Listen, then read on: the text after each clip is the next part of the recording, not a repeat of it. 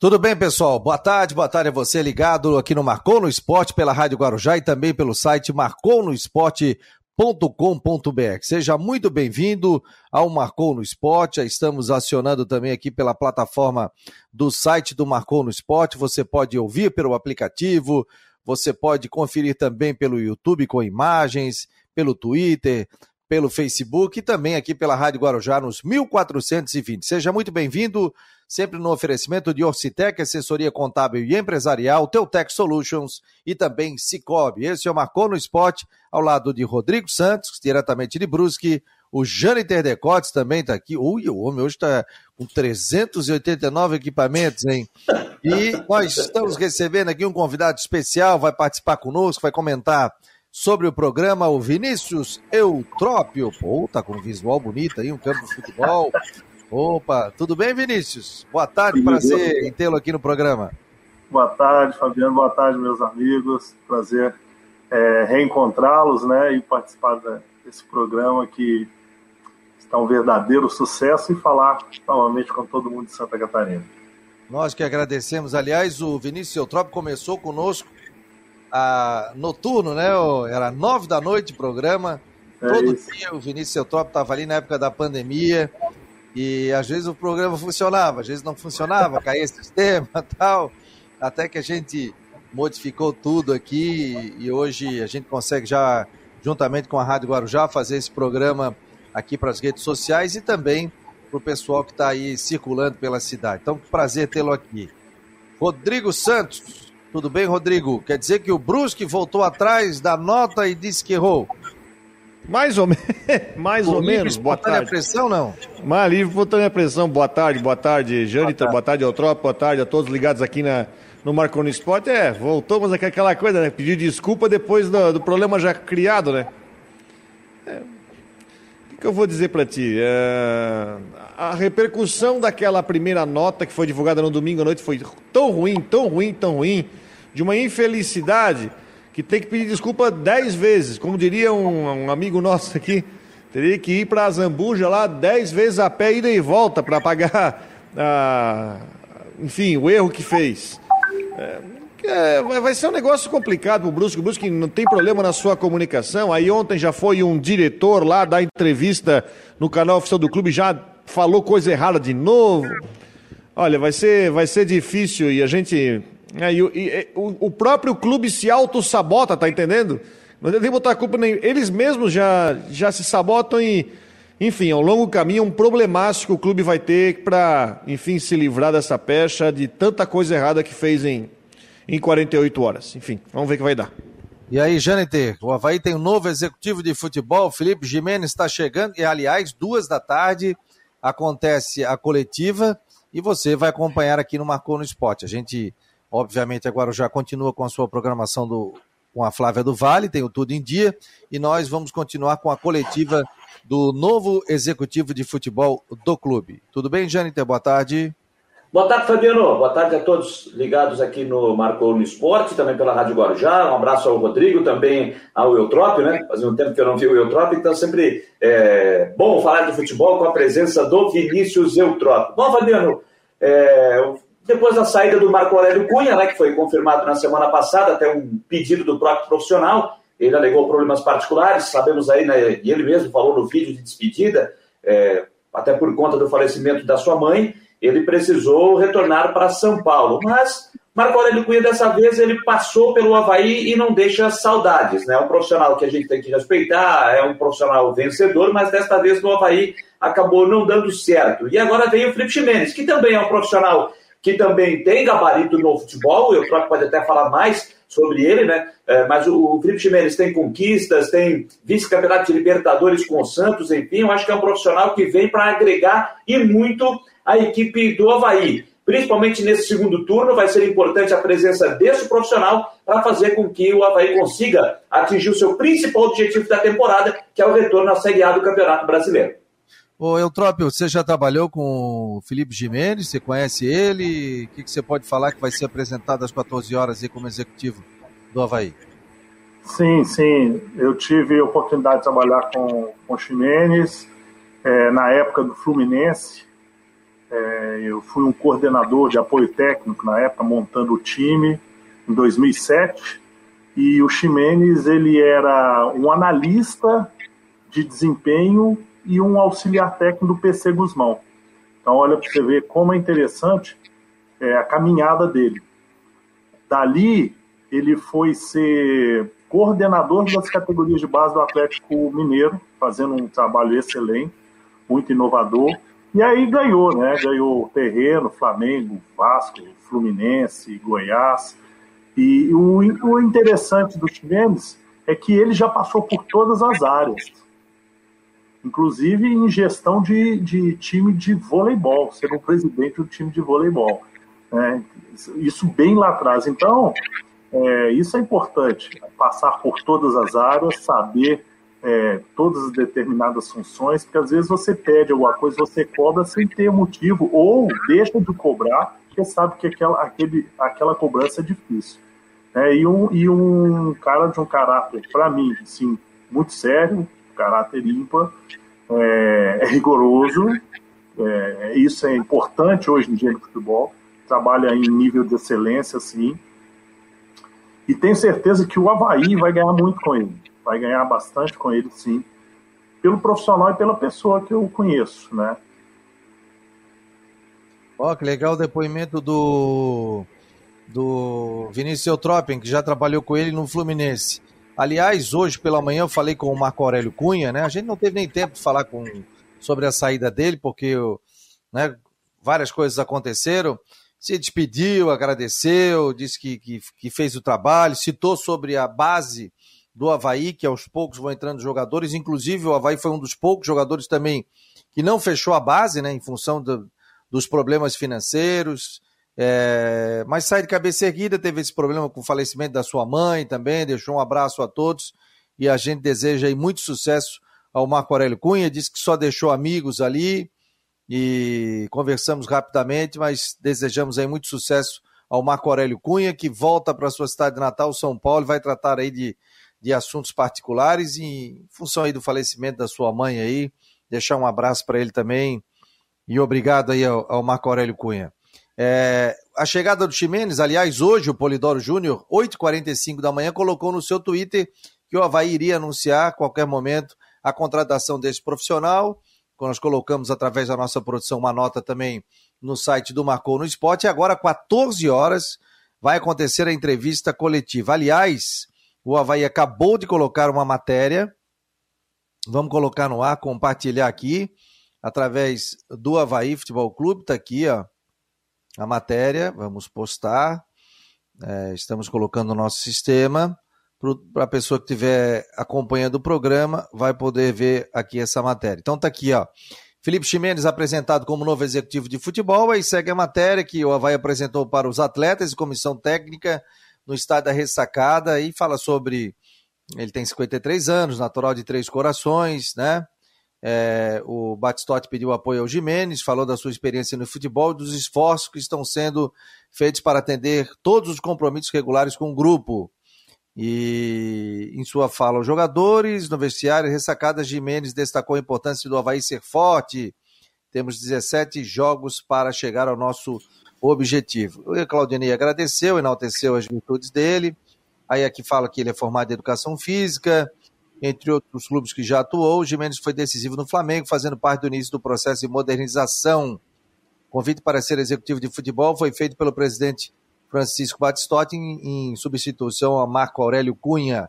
Trajetória Vasco, Cabo Friense, Botafogo, Atlético Mineiro, Fluminense, Curitiba, Vitória, Flamengo, Criciúma, Goiás e Santos. Aí fala sobre os títulos aqui também. E aí ele conversando com alguns atletas do Havaí Futebol Clube, a gente tá botando Betão, né? O Bruno Silva, Vladimir. É o Bruno Silva ali, não, né? O Copete? Ah, não, ali é o Copete, é o Copete, é o Copete, desculpa. Copete, Copete Betão, Vladimir. Estava com o Copete recentemente no Santos, né? Vladimir também, né? Vladimir também, né? Aí tá aqui ele. Aí tá dizendo a Amada, Jimenez chega motivado e disposto a ajudar o Havaí. Pô, se o cara não chega motivado, tá vindo pra cá, pelo amor de Deus, né? É, o, o, o Jimenez que, como você tá na matéria, você falou aí, né, Fabiano? natural de Três Corações. Então, de Três Corações, Felipe Ximenes, Alex Muralha, o goleiro, e um tal de Edson Arantes do Nascimento. É. Pelé, Pelé, Pelé. Então ele chega para suprir a ausência do Marco Aurélio Cunha. E aí, Rodrigo, qual é a tua avaliação? Aí muito torcedor já estava falando assim, pô, mas o Havaí devendo trazer salário tal, e vai trazer um cara que deve ser caro, tudo. Já começou o burburinho nas redes sociais. Não, eu acho o seguinte, eu, eu, eu acho que o profissional para futebol, acho que o Havaí tinha, ah, enfim, que repor, né, a, repor a lacuna do Marco Aurélio Cunha, apesar de também querer entender mais ou menos nessa estrutura, onde é que o Marquinhos se encaixa, mas até eu, eu até achava que o Havaí não iria atrás é, de um, uma pessoa para o lugar do Marco Aurélio nessa temporada, mas enfim, foi, né, o Felipe Ximenes passou por muitos clubes, como a gente já falou, a gente já falou do currículo dele, e teve algumas situações é, parecidas que ele lidou em outros clubes. Enfim, é nome experiente, é nome conhecido no mercado. Eu só espero uma, uma decepção que eu tive com o Marco Aurélio Cunha, que eu esperava que ele, pelo conhecimento que tem, pelo trânsito que tem, por ter sido o que foi no São Paulo e tudo mais, pudesse usar mais dessa influência, de repente, até para trazer atletas para o time. O Copete foi negociação dele. Mas eu achei que foi até muito tímida a participação dele. Vamos ver como é que o Ximenes vem. Repito, é um cara conhecido, é um cara experiente, é um cara respeitado no, no futebol, enfim, passou por grandes clubes e vem para organizar e já sabe qual vai ser o primeiro desafio, né? Que é conseguir eh, fazer a estrutura do Havaí funcionar, né? O Havaí está vivo na briga pelo acesso, mas diante dessa realidade aí dos, do atraso de salários que todos nós conhecemos, né? Eutrópio, como é que se trabalha com isso? Questão salarial? Você já passou muito por isso também, né? Como é que você trabalha com um time assim? E estava no G4, né?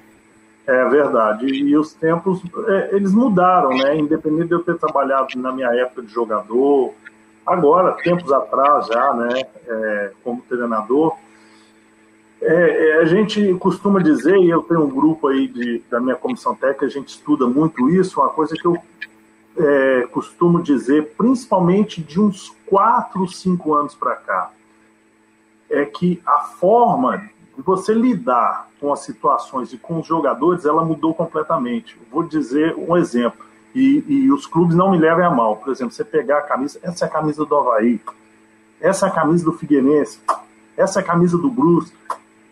Acabou. É duro dizer isso, mas acabou. Né? O jogador hoje ele tem um agente, ele tem um assessor de imprensa, ele tem contratos extremamente curtos e dificilmente ele tem uma ligação, uma raiz com o clube. Então, o que as pessoas precisam trabalhar, e a forma que eu trabalho, são mais ou menos com é, objetivos. Né? É, primeiro, você tem que conquistar a pessoa. Depois que você conquista a pessoa, você tem que traçar um objetivo e os jogadores trabalharem em cima daquilo. Ah, os jogadores hoje em dia, eles, eles trabalham pelas causas e pelas pessoas. Eles não trabalham mais pelos clubes. Então, uma das formas é isso, objetivo curto, moçada. Tá ruim? Tá ruim. Mas vai ficar pior se a gente não subir, se a gente não brigar pelo acesso. Né? Os patrocinadores, o dinheiro, é, um contrato melhor, uma temporada melhor só vai vir realmente se a gente brigar por aquilo. Então, difícil falar isso, mas a gente tem que um pouco esquecer as camisas. Nós que somos ainda lá do tempo antigo que jogavam muito por amor, a gente trabalha por amor até, tudo bem precisando de dinheiro, mas hoje a gente trabalha por, pelas pessoas e por uma razão, por um motivo. É, essa é a nossa geração de novos jogadores. Agora, Eutrópio, você toca num ponto, eu já há um bom tempo venho falando nisso, uma coisa que, isso aí que você citou no começo, é uma coisa que, me incomoda já há bastante tempo, viu, Eutrópio? Porque essa, essa situação de que quando o profissional chega no clube, ele beija o escudo do time. Aí, dois meses depois, ele está beijando o escudo do outro time, mas aí, o outro time que ele foi, ele está jogando com o time anterior, aí ele faz o gol, ele não comemora, em respeito ao time anterior. É, eu acho que isso aí tá chato, eu concordo contigo. E, e eu não tô lembrando, eu não me lembro, pelo menos nos últimos anos aí, ouvir um profissional, um técnico de futebol falar sobre isso. É, Como é que se faz isso? Como é que se trabalha essa questão da gestão em cima desse assunto para o atleta? Porque é aquela história que você falou. Ele chega, ele beija o escudo do time, eu estou amando esse clube, três meses depois ele está no outro e está brigando com um jogador do clube que ele defendia anteriormente. Como é que se trabalha essa questão é, que realmente me incomoda também, Eutrópio? Justamente trabalhar com a realidade, é levar os jogadores a, a... Na verdade, eles pensam isso, eles só não podem falar, é ser realista. No meu primeiro dia, em qualquer clube, eu já faço isso há algum tempo, eu, eu, eu, eu uso um slide que é o Atlético Paranaense. Tem outros slides, mas o Atlético Paranaense, com 10 campos, é, dois hotéis, lago, bosque, tudo. E naquele slide eu coloco para eles assim: olha só, esse clube com essa estrutura, esse time já foi campeão brasileiro, vice da Libertadores, eu acho que campeão da Copa Sul-Americana e várias vezes campeões paranaenses. Mas também esse clube já caiu mais de uma vez para a Série B do Brasileiro, não chegou nem uma final de um paranaense. E já também foi vaiado e, e já teve muita, muitos problemas. Então o que, que muda? A estrutura ela permanece a mesma. Mas o que, que muda? O que muda são as pessoas. Então a gestão é das pessoas né? A estrutura ela continua ali e ali já houve conquistas e houveram muitas derrotas. Então a gestão. Então a gente tem que realmente atualizar os nossos pensamentos. É uma geração diferente. Não adianta, né? quando eu comecei treinador lá atrás, eu falava, pô, olha, olha o Fluminense aqui. Tudo bem, todo mundo quer trabalhar no Fluminense, mas essa geração ela, ela não pensa dessa forma. Então a gente tem que primeiro conquistar porque eles trabalham pelas pessoas e depois trabalham pelos objetivos, principalmente individuais e depois coletivos. É assim que tem que se trabalhar hoje. Infelizmente, é duro dizer isso.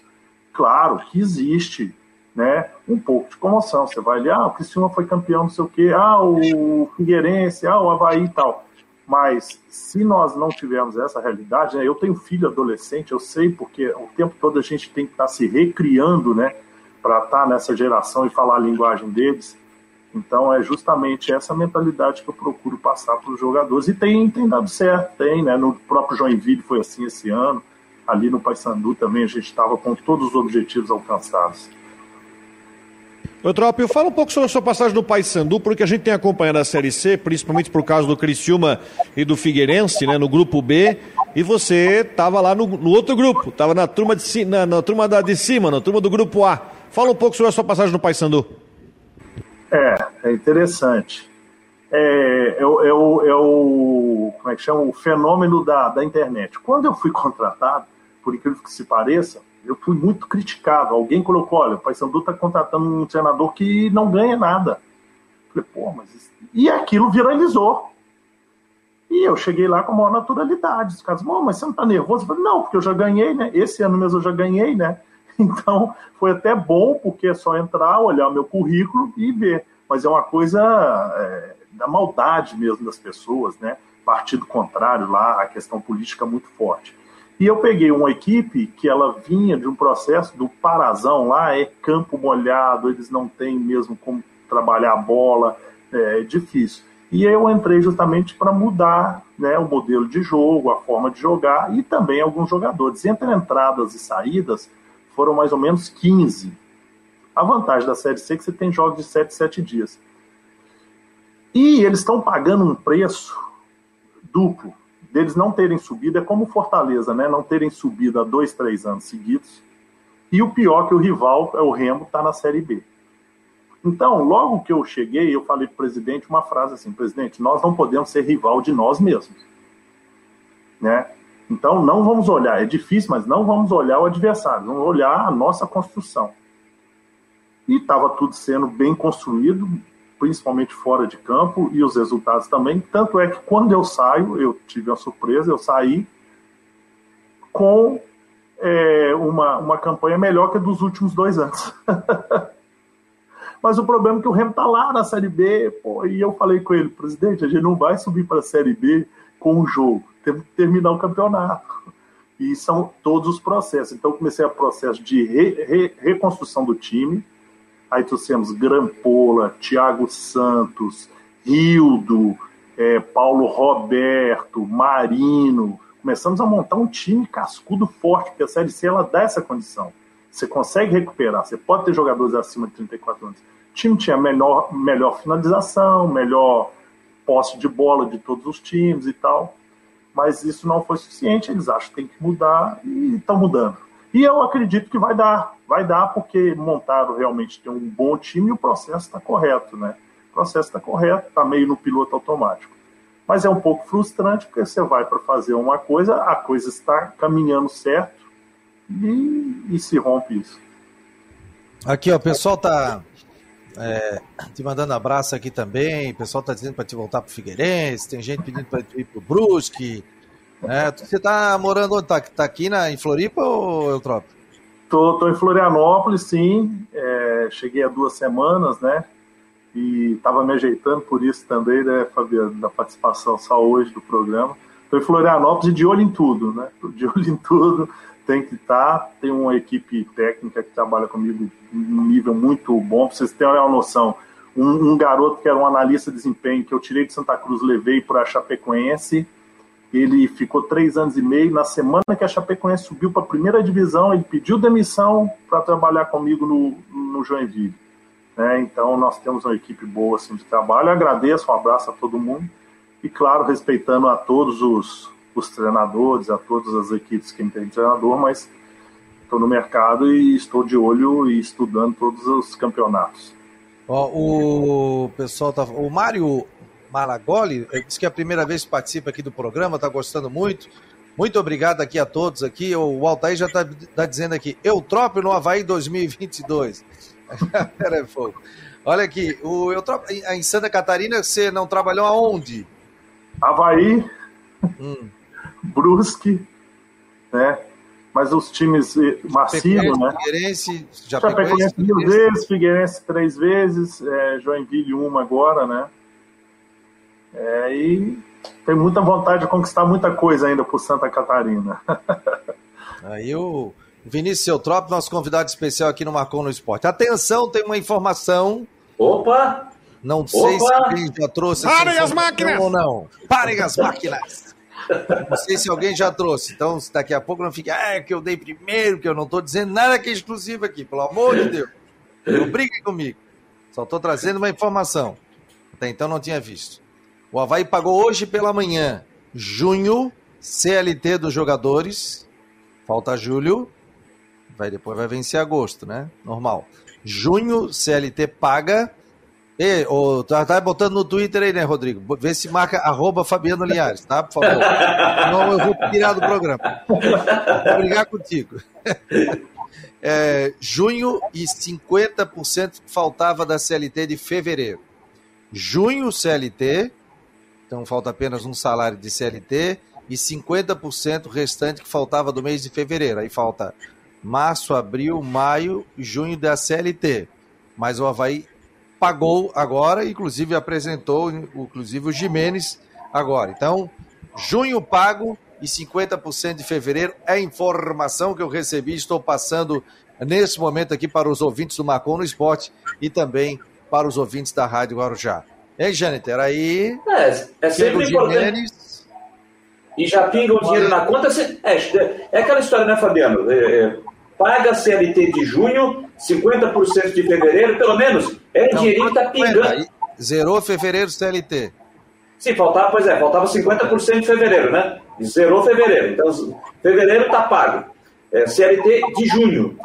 É, isso é importante, pelo menos nesse momento, para os jogadores, é, para funcionários, CLT, isso aí, que está sendo, isso aí que está sendo pago, nesse momento eu acho que é importante.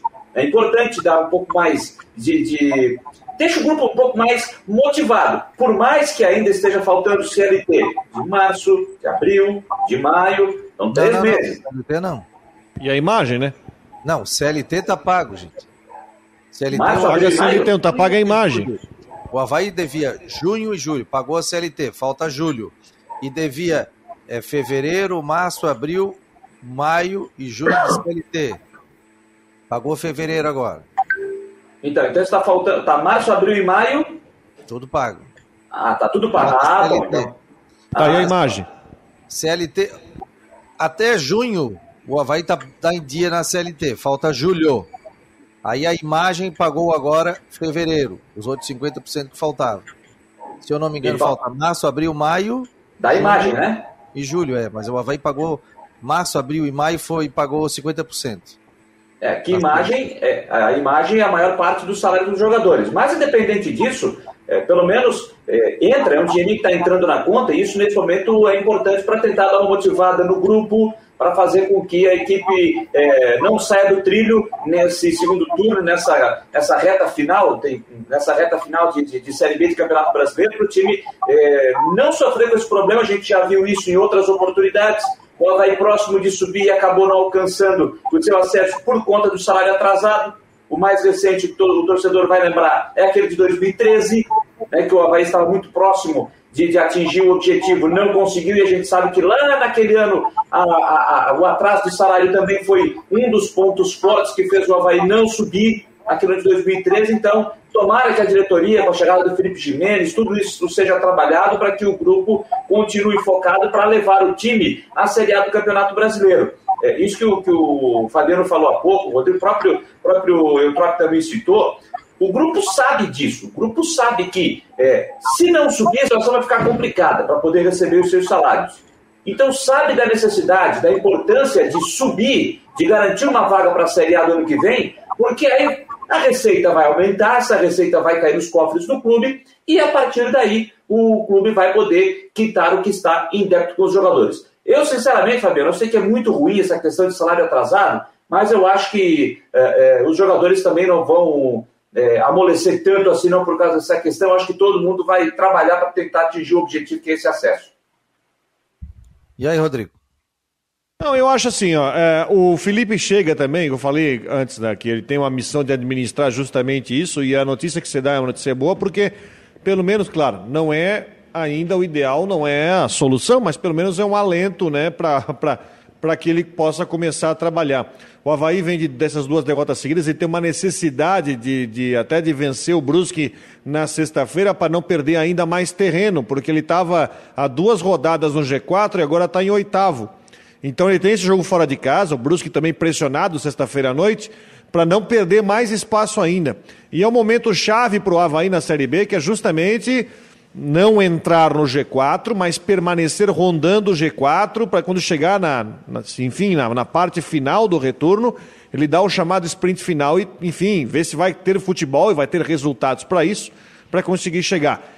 Mas pelo que a gente tá, tá, que você trouxe, ainda é muita coisa que o clube está devendo, ainda, ainda é um tem um chão aí que o clube está tá devendo para os atletas, mas sem dúvida vem a ser um elenco. E tem uma outra informação sobre o Havaí que eu acho importante a gente destacar aqui que a gente não falou ainda que o, jo, o Jonathan foi reintegrado ao time principal, né? O Jonathan que tinha que assinou um pré-contrato com o Atlético Paranaense para o ano que vem, ele foi afastado, estava treinando separado e enfim, a diretoria resolveu mudar de ideia e reintegrar ele ao elenco, está disponível para o Claudinei para os próximos jogos, né? É, o Cris, você trouxe essa informação ontem, né? Inclusive que o Jonathan está reintegrado ao grupo agora. Se vai ser aproveitado pelo Claudinei é outra coisa, né? Pelo menos antes ele estava jogando no Sub-23, mas já fica à disposição. Quer falar, Eutrópio? Quero, quero. Duas coisas. Primeiro, eu vou dar até um furo aqui. Eu estava numa situação com um garoto assim no Paysandu, né? O Diego Massa, lateral esquerdo que tem um pré-contrato com o Havaí, né? ah, sim, sim, sim, sim. Muito Vem bom jogador. Né? Muito bom. E, e, eu, e eu estava usando. Eu não posso punir o clube agora. Se ele for útil e o clube subir para a Série B, ano que vem traz outro. Vai fazer o quê? Né? Eles cochilaram lá com relação a ele o contrato. Agora, essa questão do salário, é, assim, eu fui jogador, você nunca vai deixar de amolecer, né? Você não vai treinar menos ou jogar menos, com menos vontade pelo salário. O que aborrece muito e o salário, o atraso do salário, o que ele, o que ele acarreta às vezes é a perda de foco. Enquanto é. você está sentado falando do adversário ou dando uma dica para um amigo, pô, pega aqui, marca, não, no jogo assim, a gente está falando, porra, será que esses caras vão pagar? Pô, tá faltando isso. Então, a perda de foco né? Mas a vontade, isso realmente nenhum jogador faz, porque ele sabe que se ele ganhar, é, as coisas vão melhorar, né? E, e, e, todos os clubes estão passando e passaram por um momento muito difícil no Covid. O Havaí não é exceção, não, né? Infelizmente, ele é, ele é, ele é uma a regra aí entre os outros. Espero que melhore, mas é uma boa notícia. Pô, Oi, boa fala, fala do, do, da questão do jogador, que o Havaí tem um pré-contrato ali, queria que falasse mais um pouquinho Eu falei, ele. o Diego Matos, que a gente até achava Sim. que tá, tinha contratado, mas ele só foi para o ano que vem o contrato assinado, né? É. É Diego Matos, né? É. É um jogador que marca muito forte na linha, na primeira linha de marcação, sabe? Muito mesmo, marca muito bem. Ele não é alto, mas ele é bem forte fisicamente. E muitos falaram que ele tinha problema na fase de construção, que é aquela pegar, tocar. Não, ele se vira bem. E o que ele tem que melhorar, que é da idade, 21 anos, se não me engano, 22, é o último terçozinho ali, né? Também, se ele tiver tudo com 22 anos, seria um fenômeno. É, comigo jogou, se não me engano, 5, 6 partidas e sempre ali com uma nota 7, digamos assim, sabe? Passava de ano. Se, é, sempre é, defensivamente sem problema nenhum, nenhum, né? E, e, e, assim, muito estável, focado, bom garoto, bom profissional. Eu, o Havaí fez uma, uma boa aposta. É, olhando a ficha dele aqui, tá com 24, viu? 24 anos. Ah, 24 anos. 24 anos. Então é um, um, jogador que chega ano que vem aqui pro Havaí para reforçar para o Campeonato Catarinense e quem sabe aí para a Série A do Campeonato Brasileiro. E, Gente... e pelo histórico, Fabiano, pelo, pela ficha dele aqui, vai ser a primeira vez que ele vai sair para um clube diferente, viu? Porque desde 2015 ele está no Paysandu. Então, lá no time sub-20, as categorias de base, então é a primeira vez que ele vai deixar, ele natural de Belém, mesmo, né? Então é a primeira vez que ele vai sair do, do, do de um clube e vai se mudar para um outro. Esse é o Marcou no Esporte aqui na Rádio Guarujá e no site Marcou no Esporte, no oferecimento de Ocitec, assessoria contábil e empresarial, nosso grande parceiro aqui do Marcou no Esporte. Teutec Solutions, outro grande parceiro, empresa aqui de Florianópolis, de TI, que já ganhou o mundo. Então, muito obrigado aqui pela, pelo patrocínio e também o Cicobi, que está em todas as grandes cidades do país, aí também o Cicobi, grande parceiro do Marcou no Esporte. Já vejo a chegada aqui de quem, Rodrigo Santos? É, chegou, pessoal... que ela chegou quietinha hoje.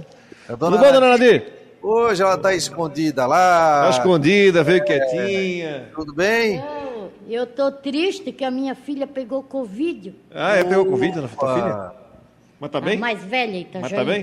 Tá lá. Ah, lá em Itajaí? Ah, tá em Itajaí? Não, bem, não. não passou bem? Não. É. Então vai, vai, tudo certo. É, mas, não, mas vai dar tudo certo, vai passar bem, vai passar bem. Ah, tomou vacina? Ah, então tomou, tá vacinado, então tá tudo certo. Vai dar tudo certo lá. Vai dar tudo certo, vai dar tudo certo. Beijo pra senhora, tá? Né? Nas Uma orações boa por ela. pra vocês, tudo de bom. Tchau. Obrigado, dona Nadir. Um beijo pra senhora. Tá aí, Valeu. Terça-feira tá é dia Nadir. dela aqui, ela manda aqui dentro. É, terça-feira a dona Nadir chega aí. É... Não, e, se a... ela não, e se ela não aparecer aqui, não dar o boa tarde dela, os ouvintes vão reclamar, né? Viu, tropa? Dona Nadir toda terça-feira tá lá, ó. Daí, se ela não fala com o pessoal aqui, a turma já fica de olho. E aí, eu pagasse a Dona Nadir, terça-feira ela não veio e tal. Dá uma dura no Rodrigo aí, já tem um fã-clube dela. É, ela dá uma dura no Rodrigo, o pessoal coloca aqui. Não, mas a Dona Nadir falou que a filha dele, dela mora em Itajaí, acabou é, estando com Covid. Então ela não teve, não teve contato ali, está direto também com, com o Rodrigo, o pessoal também está se cuidando. É, galera, marcou no Esporte Debate no oferecimento de Ocitec, Teutec e Cicobi. Mudar pode dar um pouco de trabalho, mas se é para melhor, vale a pena. Por isso, eu mudei do meu antigo banco para o Cicobi. Agora eu não sou só mais uma cliente, eu sou sócia. E além do atendimento mais próximo, eu tenho as mesmas garantias e serviços de um banco, mas com taxas menores, porque o Cicobi é uma cooperativa financeira, ou seja, quem é dono paga menos. Se você também quer uma ótima mudança na sua vida, mude para o Cicobi. Cicobi, somos feitos de valores. A Teltech Solutions quer mostrar a você o melhor da tecnologia. Somos uma provedora de serviços gerenciados que atua em todo o território nacional. Com mais de 800 clientes espalhados pelo Brasil, estamos comemorando nosso trigésimo ano de história em 2021. Conheça mais sobre as nossas soluções, serviços e de como podemos ajudar a sua organização a superar os desafios no www.teltechsolutions.com.br. Possível combinar números frios e exatos com uma equipe apaixonada? Investir em inovação e tecnologia para ficarmos cada vez mais próximos? Há 40 anos, a Orcitec prova que sim. Somos profissionais experientes e técnicos, mas continuamos apaixonados, como se fosse o nosso primeiro dia de trabalho. Orcitec Assessoria Contábil e Empresarial, 40 anos, contabilizando com responsabilidade para o sucesso do seu negócio. Tá aí o Citec, tá também Cicobi aqui no Marcou no Esporte. Quem te mandou um abraço aqui, viu, Trop? Foi o, o 002. O 002. Um tá. abraço, Julião. O Júlio mandou aqui, ó. Vinícius Eutrop, um excelente treinador e um caráter de dar inveja em muita gente. Um grande abraço. Aliás, eu vou falar uma confidência aqui, fazer uma confidência. O Eutrop, quando treinou o Figueirense, você subiu ali que era 2014? 13. 13, 2013, né? 13. O pessoal não acreditava, mas só o Eutrópio deu uma entrevista lá que não, que isso, se não sei o que, acontecer isso, aquilo, vai ter até uma gordurinha no final. E o homem subiu. E a gente ficava conversando muito, o Eutrópio tem muita história, né? Trabalhou no tempo do, do Fluminense lá, que tinha, tinha dinheiro a dar com um pau lá com, administrado pela Unimed, contando histórias quando trabalhou com Parreira, então, o Eutrópio tem uma vasta experiência nisso e é professor da CBF, né, de treinadores, não? Tem vários treinadores que estão na Série A que passam ali pela banca também do Vinícius Eutrópio. A gente conversava muito, sempre é muito legal, sabe? Às vezes é, é, a gente perde o contato com o treinador e a gente não consegue conversar. E na época de setorista, é, a gente conseguiu isso. Por exemplo, o Eutrópio era um cara que parava para bater um papo conosco. O Geninho adorava um bate-papo pós-coletiva. O Argel, a gente conversava muito também. Né? Depois, quando ele veio para o Figueirense aqui, já é, na última passagem dele já não, não conseguia conversar tanto, né? era mais corrido. Mas isso é legal, e, e, o treinador começa a contar a experiência dele, falar do trabalho que ele faz, trabalho psicológico também. Envolve muita coisa, né, o Trópico? O torcedor às vezes não tem não tem a noção do que é o trabalho de um treinador, né? Acha que é só treinar tal e, e às vezes não sabe por que, que você prefere um jogador, prefere outro, daqui a pouco o cara não treinou bem durante a semana. É, perfeito, tem muita coisa. Engraçado que ontem eu estava dirigindo e eu falei, eu estou sentindo falta disso. Por exemplo, até não, no Joinville foi liberado a, a coletiva, sabe, para a imprensa e eu conheci as pessoas assim, fiz amizade. Mas o Paysandu não tive nenhum tipo de acesso, então você não olha o olho no olho. Isso é muito ruim, né? É, não é legal. Quando eu cheguei no Bolívar, existia um treinador espanhol lá, que estava dois anos, eram todos os treinamentos fechados. A primeira coisa que eu fiz, falei, abre. Mas por quê? Eu falei, não, eu quero que as pessoas conheçam o meu trabalho, conheçam o meu comando, eu quero que eles me questionem sobre o treinamento. Você tem que ter alguma, algum dado para você também dá para o repórter. E eu acho assim que, na verdade, isso é, um, é uma troca. Né? Eu lembro que em 2013 nós conquistamos o acesso, e 2014 foi mudado 90% do time. Se não me engano, ficou só o Thiago Volpe. Não lembro, tinha, veio é, Thiago Heleno, vários jogadores. E ali no primeiro treinamento, que a gente já começa com bola, tinha quatro quadrados, por exemplo, de cinco jogadores em cada quadrado. Aí tinha um repórter do meu lado. Eu, aliás, encostei nele e falei: presta atenção nos quadrados. Aí tinha o quadrado da base, tinha o quadrado dos últimos, dos remanescentes, tinha o quadrado dos, dos contratados. Então eu falei: olha só, tá vendo? O meu objetivo agora e o meu, e o meu, a minha obrigação é unir todos esses quadrados, né? Misturar e todo mundo pensar de uma forma única.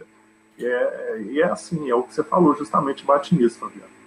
Agora, você tocou um, um assunto interessante, né, Eutrópio? É, muita gente acha, né, que nesse período de, de pandemia, agora aos poucos, alguns clubes estão voltando a abrir seus CTs, a Chapecoense está fazendo isso, o Ceará fez isso recentemente. Né? Então, alguns clubes aos pouquinhos estão voltando a abrir para que a imprensa possa voltar a acompanhar as atividades, por mais que não seja toda ela, o treino boa parte é fechado, mas libera para algumas imagens, a entrevista coletiva, enfim.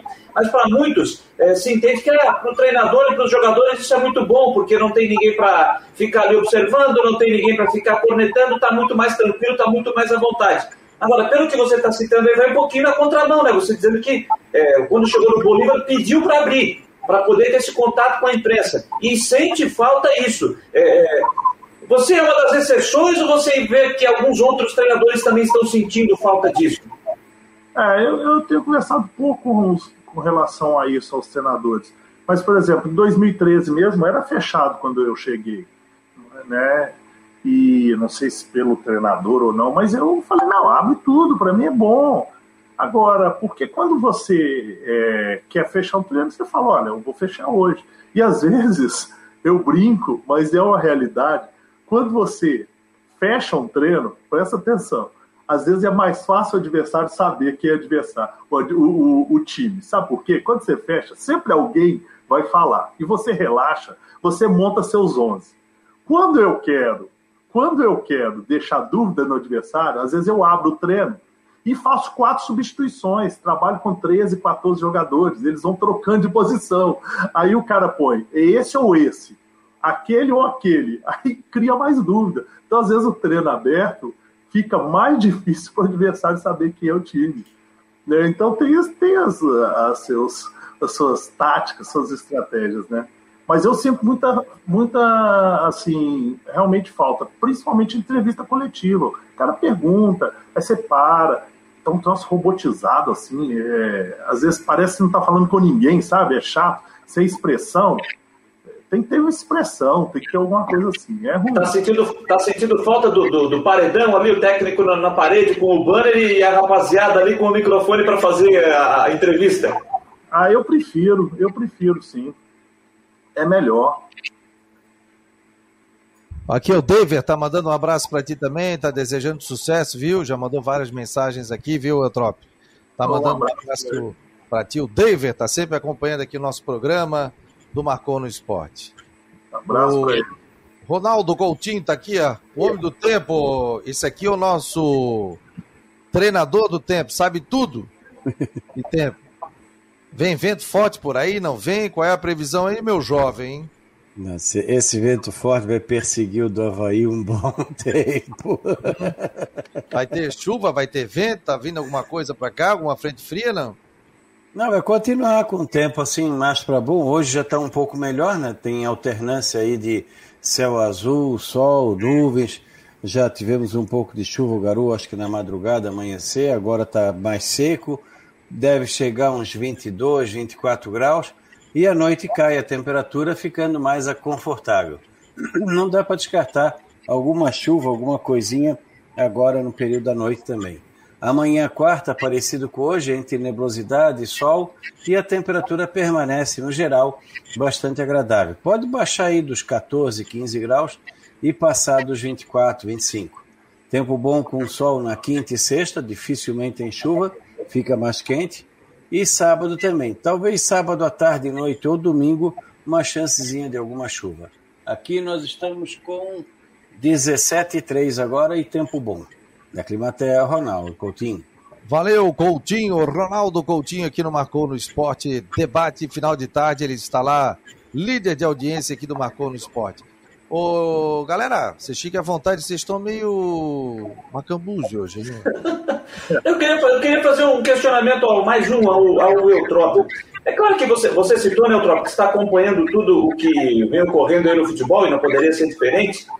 Mas eu queria te perguntar, é, como, é que, que, como é que você viu, como é que você recebeu aquele caso envolvendo o Emerson Maria, no Vila Nova na semana passada. Ele ficou 14 dias no comando do clube goiano e os jogadores questionaram o trabalho dele, aberta, abertamente não, né? Mas o Emerson expôs isso na entrevista, é, que os jogadores questionaram diretamente ele, o, o, trabalho que ele faz, trabalho longo, vídeos demorados, e os jogadores questionaram o trabalho do Emerson Maria, que disse: o vestiário é meu e isso eu não vou abrir mão. Pegou o boneco e foi embora. Já tinha visto isso, Etrop? Não, primeira vez. Realmente a primeira vez. Existem muitas coisas, a gente sabe disso, né? Até na profissão de vocês, como na nossa, que fica ali a, fechado com as paredes e a gente resolve, né?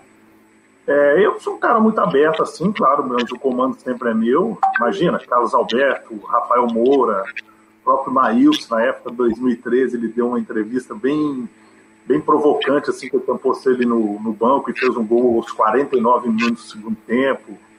Aí eu peguei ele na terça-feira, falei, falei, falei, falei, falei tudo. No último minuto, todo mundo esperando eu dar uma dura no Maílson, eu falei assim, o senhor, seu Maílson?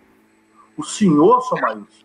O senhor presta atenção, eu vou desejar uma coisa muito ruim na sua vida para você. O que foi, professor? O senhor vai ser ainda treinador de futebol, você vai ver. Quebrei com ele. Então, existem, assim, situações e situações, né? É, ali o Emerson deve ter realmente achado que não tinha outra solução. Existe questionamentos internamente. A pessoa faz isso, faz aquilo. Agora, depende da forma, né? depende se, se é com respeito ou não, se você, você tem o suporte da direção. Tudo isso, para mim, foi surpreendente, realmente. E ele sentiu a necessidade de expor que temos que respeitar. Né? É uma coisa, você tem 30 jogadores, difícil eles, eles, todos eles acharem que você faz um treino curto, é curto. Você faz um treino longo, é longo. Sabe? Então, é difícil. Mas, é, dessa forma, não, eu não tinha, ainda não tinha realmente passado e visto isso, não. Agora, jogadores, os jogadores eles jogaram uma responsabilidade grande para eles e parece que eles estão assumindo. Eu vi o jogo do, do Vila, né? Inclusive, meu nome tinha sido citado antes, mas eu estava no Paysandu e tal, pro Vila. E até curiosamente eu tenho acompanhado os jogos. Falando de Vila Nova, o Renan, aquele atacante ex-figueirense, jogou com você, não jogou, Rotrop, né? Não, não, não peguei, não. não. jogador, muito bom jogador. O Renan tá indo pro Criciúma, tá fechando com o Criciúma e o Vila Nova contratou o Thiago Real, aquele meia que passou aí pelo... Pelo Joinville, pelo, né? Pelo, pelo Joinville, inclusive. Agora vocês. Agora tem uma situação, Eutrópio, você pega. Até pegando o carona que o, o Jânio está falando, você pega uma. Uma equipe, nesse caso, não sei se é exatamente o caso do Vilão, mas você pega uma equipe que está acostumada com o modo de trabalho durante muito tempo, um treinador que estava lá durante, sei lá, um ano, um ano e meio, sempre já com aquele pessoal condicionado. Como é que você é, a questão de você implantar uma nova filosofia de trabalho justamente num time que já está acostumado com um sistema por muito tempo. Como é que é isso? Bom, primeira coisa a gente tem que fazer é respeitar, conhecer e respeitar o ambiente que a gente vai, né? Eu sempre dou o um exemplo no meu curso, eu sempre termino assim, com o Parreira numa Copa do Mundo, antes do jogo, eu louco para falar de tática com ele, os jogadores sul-africanos cantando as cantigas dele, eu não encontrei o Parreira no vestiário, ele estava no meio dos jogadores, batendo palma, quase que dançando junto com eles. Aí eu falo, por quê? Né? Fabiano já viu essa crônica que eu fiz, por que ele disputou 10 Copas do Mundo? Porque ele, ele se adapta. Claro que ele vai mudar as coisas, mas tudo tem o tempo necessário dele. E o momento e o feeling certo. Nós, brasileiros, a gente vai para o exterior e quer comer o feijão, quer que o cara faça, quer que o Brasil esteja na gente. Não está, não vai estar. Né? Então, é justamente isso, a gente saber onde pisa, a história do clube, qual a razão, qual metodologia que estava antes, e ir mudando gradativamente e sentindo e ouvindo as pessoas do seu lado que já estão ali. Eu peguei o Bolívar assim, era um treinador espanhol dois anos seguidos. Eu fui mudando aos poucos, inclusive o modelo de jogo, né? E, então existiam questionamentos, mas todos os questionamentos. Tinham cinco capitães, eu reunia eles toda semana e fazia um apanhado com eles. Eu acho que isso não tem problema nenhum, né? Você direcionar tudo isso. Sandu eu faço reunião, fazia reunião diariamente com todos os meus 15 membros da comissão técnica, todos os dias, 15 membros. E eu ouço todo mundo todos os dias, justamente para você não ter, ter surpresa, né? É, eu acho que não existe uma mudança radical. Eu acho que isso é burrice. Olha aqui, ó, a Cacá de Paulo, beijo, Cacá. Obrigado aqui pela presença no Marcola. Tá dizendo aqui, um abraço para o Eutrópio. Encontrei com ele uma vez no supermercado na Praia Brava. Ele foi muito simpático no curto, mas agradável é, bate-papo que tivemos. Um beijo, Cacá. Outro para você, viu? Obrigado Cacá, mesmo. Cacá, atuante, conselheira do Havaí. Nem sei se é conselheira ainda, acho que é, né? Mas é grande pessoa, professora, não banho, né? E sempre numa audiência qualificada aqui no Marcou no Esporte. Obrigado, um beijo. Obrigado a todos. Só que eu falei sobre a questão de salário, o Cristian disse o seguinte para mim aqui, que foi pago ontem é, uma CLT. A informação que eu tenho é que foi pago hoje, ele disse que foi pago ontem. Uma CLT do Havaí. É a mesma, não é que foi pago uma ontem e uma hoje. Foi pago uma folha, que foi mês de junho do Havaí. E eu tenho informação que 50% de fevereiro foi pago da, do direito de imagem. O Cristian já não tem essa informação. É, diz que não. Mas a, a gente está junto na CLT. A CLT foi paga do mês de junho no estádio da Ressacada. E daqui a pouco nós teremos a entrevista coletiva com o Ximenes. Nós vamos passar aqui ao vivo dentro da plataforma do Marcou no Esporte. Agora já vai seguir com a sua programação e nós vamos seguir é, com a entrevista coletiva é, do Ximenes, o novo executivo de futebol. Inclusive, o Cristian vai acompanhar essa entrevista coletiva pela Guarujá e pelo Marcou no Esporte. O, o Eutrópio, e o Figueirense, Eutrópio? Difícil? Ficou difícil? Você acha que ainda dá? Dá para o torcedor acreditar? É muito complicado. Não, eu acho que dá. Agora, o problema é que mesmo ganhando o Ituano, o Ituano pega depois em casa o Oeste, né? Então ele diminuiria para dois pontos e aí, com certeza, né, quase certeza, a gente não pode falar esse futebol, o, o Ituano ganharia em casa do Oeste, faria mais três pontos. E o Figueirense tem dois jogos, se não me engano, seguidos fora de casa, terminando aqui, né? O clássico com o Criciúma, provavelmente o Criciúma já, já classificado. Eu acredito sempre, né? Eu acredito sempre. O time tem feito aí boas atuações, principalmente nesses dois últimos jogos. Agora ainda tem uma margem boa para o Ituano. E o Ituano também vem numa crescente.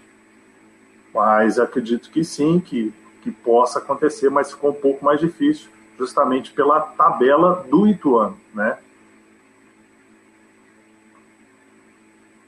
Tabela do Ituano, o Ituano, o Ituano tem cinco pontos de diferença, né? Então é, o Figueirense tem a obrigação de vencer o Ituano no, no jogo da, é, na, na, próxima rodada para pelo menos descontar e depois ir para a briga nas últimas rodadas. E a gente fez uma projeção ontem que, mais ou menos pensando numa projeção de quatro jogos que o Figueirense tem pela frente, tem que ganhar três.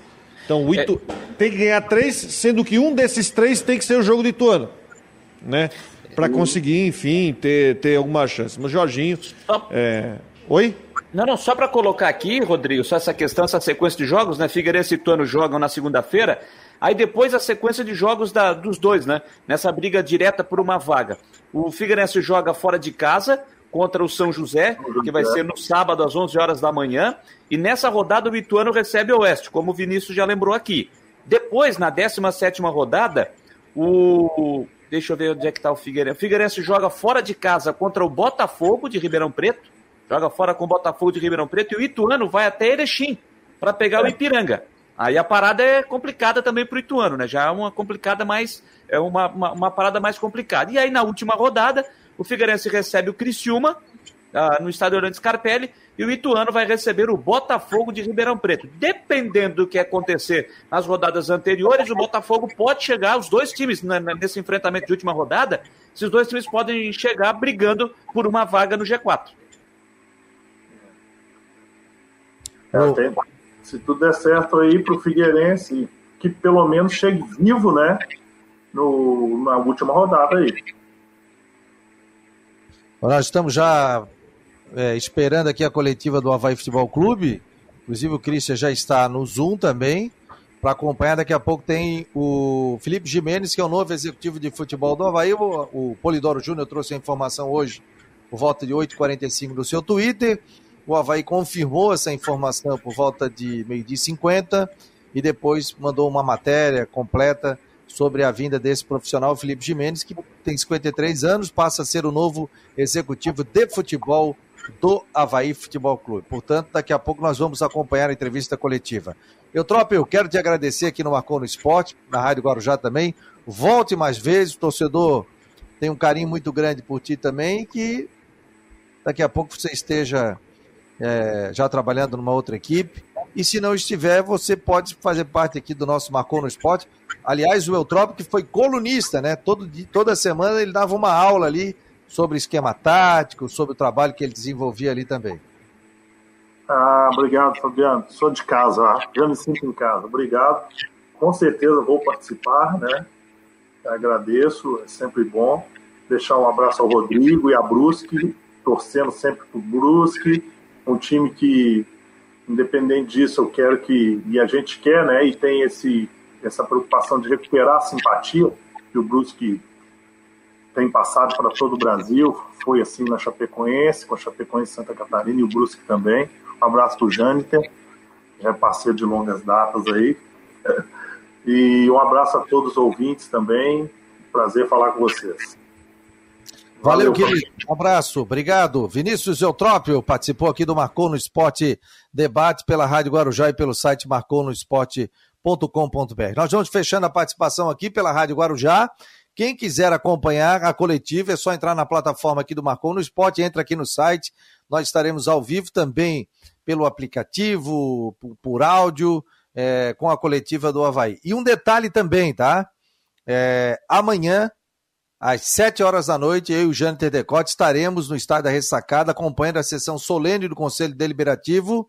Estaremos ao vivo pela plataforma aqui do Marcou no Esporte, trazendo detalhes sobre o aniversário do Havaí Futebol Clube. Estaremos lá, eu e o Jâniter Decotes, acompanhando é, e fazendo o trabalho lá para que o torcedor fique muito bem informado. Estaremos ao vivo com microfone sem fio, com qualidade digital, né, Jâniter?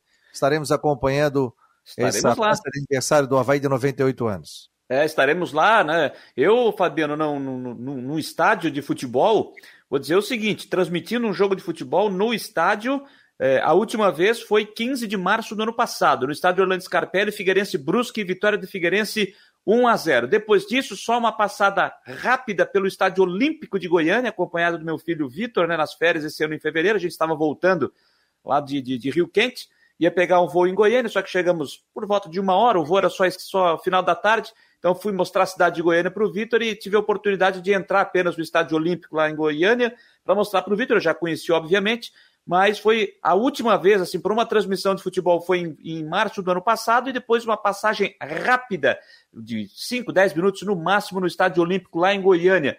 Saudade de entrar num, num estádio, né? a gente não vai estar lá dentro do gramado, sentir o cheiro da grama no estádio de futebol ainda, mas vamos estar próximo, né? porque vai acontecer lá no, no setor no setor E, né, lá em cima, no, no onde o Havaí Isso. mudou lá nos, nos, novos, nos novos camarotes, um espaço que o Havaí é, fez espaço, é, Coisa Linda, o nome do, do, do espaço, né? Que o Havaí é. criou para fazer as suas, os seus eventos.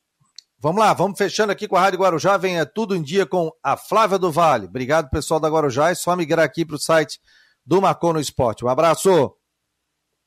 Rodrigão, sei que tens corrida aí, Tô te liberando aí, você quiser ficar para ouvir a entrevista do Gemendes, fique à vontade também. O, Vai correr o, homem? Também. Vai correr não, mas a, a tarde continua a corrida. É. Tchau, gente, abraço, até amanhã. Um abraço. Vai correr. É, vai, vai, vai, uma corrida, pô. Vai andar de bicicleta, vai andar de bicicleta. Deixa eu ver se... tá, tô sentindo saudade de uma pedalada. Quem sabe hoje dá uma pedaladinha. Será? Será que sai uma pedaladinha hoje? Oh, coisa linda. Ah, eu quero comprar uma bicicleta para mim também. Aqui, ó, vamos ver o Menos Havaí. Menos de 70 eu não aceito, hein? Hã? Menos de 70 eu não aceito. Porra, 280 quilômetros. Não, vamos caminhar ali rapidinho. Não tem problema. 280 quilômetros. Ah, leva a minha identidade hoje, depois. Bora. Nada. Bastidores do Havaí. A coletiva não, mas o Cristian de Los Santos já está plugado no Zoom, né? E, e só aproveitando, e quando você, já que o assunto vai ser Havaí, né, Fabiano, com a entrevista, só o Rodrigo citou do, do da reintegração do Jonathan, né? O, a outra boa notícia para o Claudinho Oliveira é que o Rômulo, né, também já está trabalhando, né? Foi liberado, está recuperado da lesão. Ontem já trabalhou com o grupo com bola e deve se tornar opção e deve inclusive viajar para enfrentar o Brusque. Deve ser opção, mais uma peça aí para o setor ofensivo para o Havaí. Como o Jean Martin também é outro jogador que vem se recuperando de lesão, também já trabalha, já está treinando com o grupo. Agora resta saber se pode aparecer na lista dos relacionados dos atletas que vão viajar a Brusque na próxima sexta-feira. É, e a questão do Jonathan, né? O jogador que tem contrato, como o Eutrop falou, ó, tem aquele atleta que tá lá, assinou pré-contrato com o Havaí, também tem a mesma coisa. O Havaí quer contar com o jogador e tem o Jonathan que pode ser aproveitado aí também. Então, tem esse tipo de situação também. O Valmir tá ligado aqui, o Mário Malagoli, o Evandro também, o Valmir. Quem mais aqui? O Altair. Alô, Altair, obrigado pela presença. Kaká, é, o Dever, Kleber Melo, Evandro, vamos ver aqui mais gente, o Bruno Oliveira, B9 Raposa Felpuda, B9 Raposa Felpuda é bom, hein? é? José Henrique de Assis também, e a gente continua aqui aguardando a entrevista coletiva do Havaí, o Christian de Los Santos já está presente, inclusive no Zoom, para falar para falar sobre sobre a... o pessoal já fica no Zoom, já fica uma bagunça ali do do... Enquanto a entrevista não começa, né? Rádio. Né, Jane? O que, que você tem de informações aí mais, Janiter? Ah, uma outra informação que dá para a gente já começar, a gente está trabalhando em cima disso, Fabiano, ainda não, não dá para, não dá para, é, não é oficial ainda, mas uma informação que diz respeito à temporada 2022 sobre o futebol aqui em Santa Catarina, o que deve acontecer. É, todo mundo está habituado aí a acompanhar a Série B do Campeonato Catarinense sempre no segundo semestre, tanto é que está em andamento agora a Série B do Campeonato Catarinense, a segunda divisão.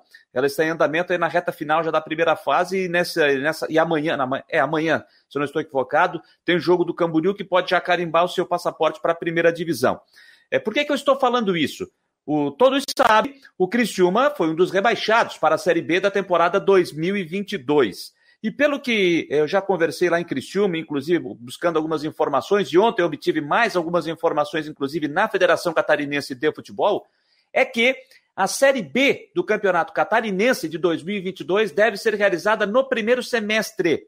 No primeiro semestre, não começando exatamente junto com o Campeonato Catarinense da primeira divisão. Pode ser um pouquinho mais à frente, mas deve ser, vai, eh, eh, acredito que isso será, pelo que eu obtive de informação, eh, será concretizado e confirmado quando acontecer o conselho técnico da Série B do Catarinense 2022 e a competição acontecer no primeiro semestre. Por quê? Porque o Criciúma, que vai disputar a Série B, se nada mudar até lá, o Criciúma vai disputar a Série B do Campeonato Catarinense e o Criciúma, em 2022, ou vai jogar a Série C, ou vai jogar a Série B. Esperamos nós que jogue a Série B, será muito bom para o futebol de Santa Catarina. Não teria como o Criciúma fazer jogar as duas competições ao mesmo tempo, seja a Série C, seja a Série B, juntamente com uma Série B do Campeonato Catarinense, caso ela fosse realizada no segundo semestre. Como se observa aí a tabela da, da Série B do estadual desse ano, jogos domingo e quarta, domingo e quarta, domingo e quarta. Então ficaria muito complicado o Curitiba conseguir conciliar o seu calendário para 2022. Então a federação já está com a ideia, inclusive para apresentar aos clubes, para que a Série B de 2022 do Campeonato Catarinense seja realizado no primeiro semestre e isso deve ser confirmado quando da realização do conselho é, técnico, claro, ainda não tem data, vai ser mais lá para o final do ano, depois que terminar a, segunda divisão desta temporada. Então, essa é uma informação é, pra, em relação a 2022. Repito, a federação tem essa ideia, não está confirmado, vai ter que passar ainda pelo conselho técnico, mas tudo está desenhado, Fabiano, para que realmente o Campeonato Catarinense da Série B de 2022 seja realizado mesmo no primeiro semestre, em virtude da participação do Criciúma, né, que, vai, que, que foi rebaixado para a segunda divisão do ano que vem, uma péssima campanha do Tigre na temporada 2021 e acabou culminando aí com, essa, com esse descenso para a Série B e agora está trabalhando para tentar retornar para a Série B do Campeonato Brasileiro de 2022. Essa é a informação que a gente pode trazer agora, Fabiano. A gente está aguardando aqui, a gente já vê pelo Zoom ali que o, o Jimenez já chegou à mesa para participar da entrevista coletiva. Mas o Havaí até agora ainda não abriu o link aqui pelo YouTube, onde a gente vai puxar e vai colocar a entrevista dele aqui. né? Vai entrar ao vivo o novo executivo de futebol do clube, que já foi apresentado hoje é, à tarde. Os jogadores, né? né? Pela manhã, os jogadores, né, o Jâniter? Sim, foi apresentado aos jogadores pela manhã, aquela conversa, o que é tradicional, né? Primeiro apresenta ao grupo, a todo o staff, comissão técnica, e depois vem uma apresentação oficial, que não é daquela forma que a gente está habituado, né, Fabiano? É de forma remota, entrevista online, é, costumeiramente antes da, antes da pandemia, sempre todo mundo presente lá no, no, no no, no, estádio, na sala de imprensa, para participar da entrevista coletiva, mas como ainda não está liberado, a entrevista tem que acontecer de forma remota, de forma online. E é assim que a gente continua, né? A gente aprendeu é, a se adaptar com, essa, com esse novo formato, mas que, vou te falar, é legal, é interessante? É bem legal, acho muito interessante, acho importante a tecnologia sempre estar presente. Mas eu vou concordar com o Vinícius Eutrópio, hein? Faz falta ali o tete a tete, o olho no olho na hora da entrevista, né? Ah, o pessoal tá com saudade, né? Justamente. A gente também, né? De, de, de participar de jogos, né? Nós vamos, não é segredo para ninguém, a gente vai fazer alguns jogos também aí sobre essa questão e a gente também fica com saudade de estar tá na essa cara, estar tá no Scarpelli, de acompanhar também uma entrevista coletiva. Tá todo mundo assim, né? O André Marcos Loureano tá aqui, ó, aqui no Estreito, ligado no Marcou no Esporte. Abraço a todos. Acho que agora vai, vai começar a entrevista coletiva. o Carlos Alberto Ferreira já está dizendo aqui, dando boa, no... boa tarde a todos. Vamos ver se já vai entrar o YouTube do Havaí também aqui para a gente colocar a... ao vivo a coletiva do Jimenez. Vamos botar aqui agora, sim. Vamos lá, vamos acompanhar. Depois eu e Cristian vamos e o Jâniter vamos também trazer mais detalhes sobre isso. Deixa eu botar aqui na tela. Se já começou. Agora sim, ó. Tá aqui, ó. Vamos ver se já começou. Boa tarde a todos. Ó. É um grande prazer estar podendo falar com todos vocês, com todos vocês. Quero mandar uma saudação especial, por favor, não não se sintam enciumados, mas querido Chico Lins, queria mandar um abraço muito especial para ele é um profissional que eu respeito muito. E para mim é um prazer muito grande estar aqui é, vestindo a camisa do Havaí pela primeira vez.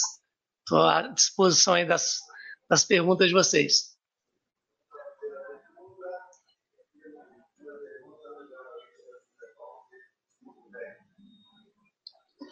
Boa tarde, Felipe Ximenes. Prazer em falar com você pela primeira vez. É, você chega com um planejamento para médio e longo prazo no Havaí. Qual é o projeto que lhe foi oferecido pelo clube e o que fez você aceitar esse convite? Ah, prazer falar com você. É, eu acho que a gente só consegue percorrer grandes distâncias dando o primeiro passo. Eu acho que a gente não pode falar em nada diferente de que o projeto inicial são 17 jogos que a gente tem aqui para tentar conduzir o Havaí para mais um acesso. Né? O Havaí tem um histórico de acessos. Talvez tenha sido isso um dos principais motivos de eu ter aceitado o convite do presidente Batistotti. Estou muito confiante, acredito que o Havaí seja uma das oito equipes que estão lutando diretamente pelo acesso. Acho que pelo menos oito equipes estão lutando por ele. E a partir daí a gente vai pensar em futuro maior. No momento é é terminar o campeonato entre os quatro primeiros colocados, que é o que interessa para o Havaí nesse momento. Repórter Cristian de Los Santos, Rádio Guarujá.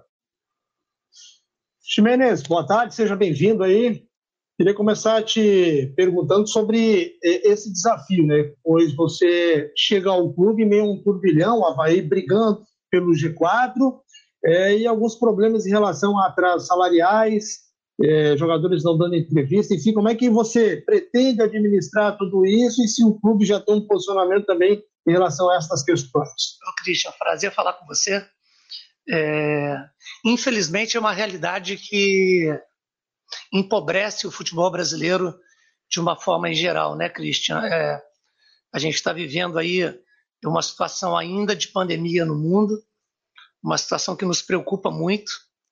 É, todos os clubes brasileiros, ou a, pelo menos a sua grande maioria, vem enfrentando uma queda muito importante de receita. Né? o Havaí vindo de um descenso, normalmente você tem contas que vêm de temporada anterior para essa temporada que acaba contaminando um pouco o orçamento do ano, né? Eu não tenho conhecimento profundo sobre isso, meu conhecimento ainda é, é superficial, mas estou bastante atento com essa situação e já me coloquei à disposição de toda a diretoria para poder ajudar nessa questão que é importantíssima, né? O, é, como profissional de futebol, a gente não pode é, aceitar e se conformar com uma situação dela, como essas, apesar de sabermos que faz parte, infelizmente, da realidade do futebol brasileiro. Carlos Rauen, NSC TV. Oi, Felipe, prazer falar contigo. Acho que já pela segunda vez, porque acho que você não vai lembrar de mim, eu trabalhava na imprensa lá em Criciúma quando você era dirigente do Criciúma. Prazer falar contigo de novo. Eu me lembro de você Felipe, boa. É, queria saber como é que foi esse bate-papo com o grupo, esse primeiro que você teve. Tem fotos suas abraçando alguns jogadores que você trabalhou no Santos. E se realmente, claro, voltando nessa questão ainda dos salários, é, é uma situação de direção, mas como é que um diretor de futebol trabalha para não deixar isso atrapalhar o rendimento em campo? Ah, Bem-vindo. falar com você. Obrigado. Eu me lembro bem de você, lá em Criciúma. É, realmente, eu, eu, já trabalhei, eu trabalhei com o Vladimir no Santos, né, com o Copete também. Trabalhei com o Rafael Pereira é, lá no Criciúma. Já conhecia é, o Edilson também, né?